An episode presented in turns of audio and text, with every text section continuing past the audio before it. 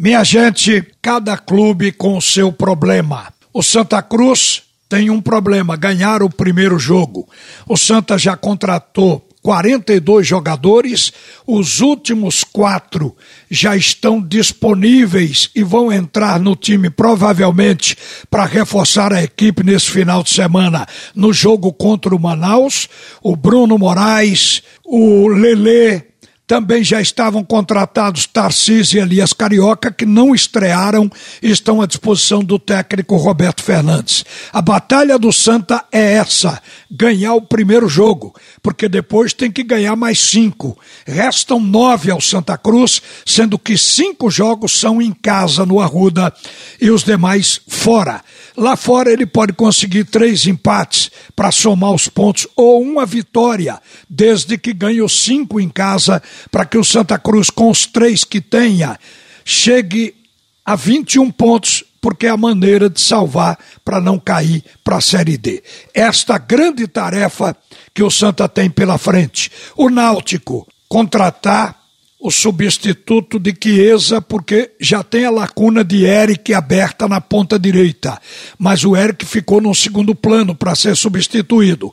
E o Náutico está no mercado para contratar agora o jogador que vai substituir Chiesa. Se sabe que o homem é Caio Dantas. O Náutico já organizou tudo com Caio Dantas e com seu empresário, que é o mesmo empresário de Jean Carlos. O Náutico tem, inclusive, um grupo disposto a pagar os salários deste novo contratado, provavelmente o Caio Dantas, repito, e significa dizer que todo mundo está querendo apoiar o Náutico neste momento para o Náutico não inflacionar a folha. Então é um grande caminho andado, mas a diretoria do Náutico está se furtando a confirmar o Caio Dantas porque o Náutico só faz isso quando assina o contrato, para evitar inclusive uma transação não ser fechada, não ser realizada e depois ter que apresentar desculpas, o que sem dúvida é uma coisa que gera descontentamento. Então o Náutico está na dele, esperando bater o martelo. Mas o jogador é esse, é o Caio Dantas, está tudo engatilhado.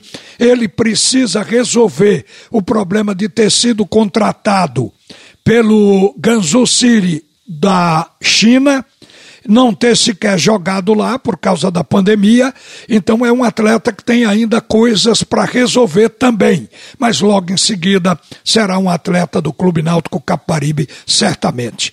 O problema do esporte, e aí vai ser grande porque o esporte está atolado num mar de dívidas e agora passou a eleger as suas prioridades para obter solução de curto prazo.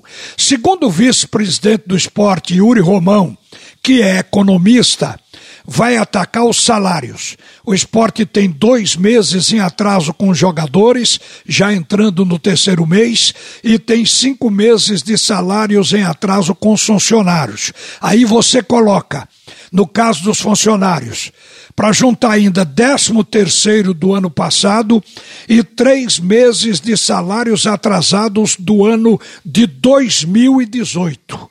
Então, tudo somado são cinco folhas que a diretoria pretende resolver.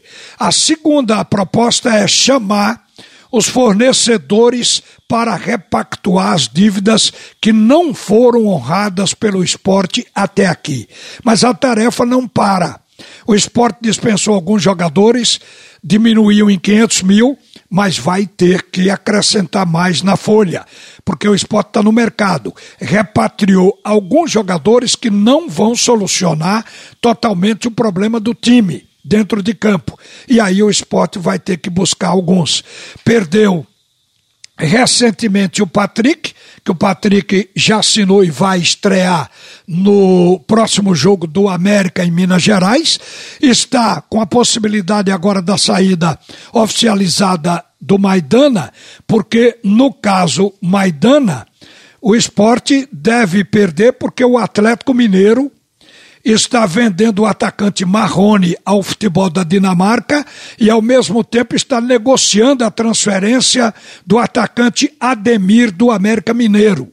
E o América está segurando essa transação para facilitar o Atlético Mineiro está colocando Maidana como moeda de troca nessa transação.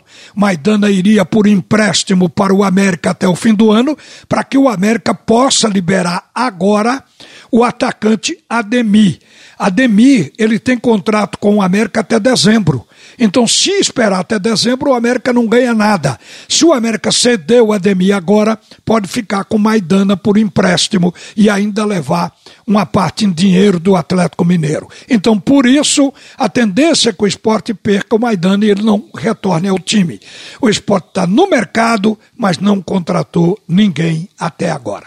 Esta é a situação de momento do futebol de Pernambuco. Uma boa tarde, minha gente. A seguir, o primeiro tempo do assunto é futebol com Roberto Queiroz.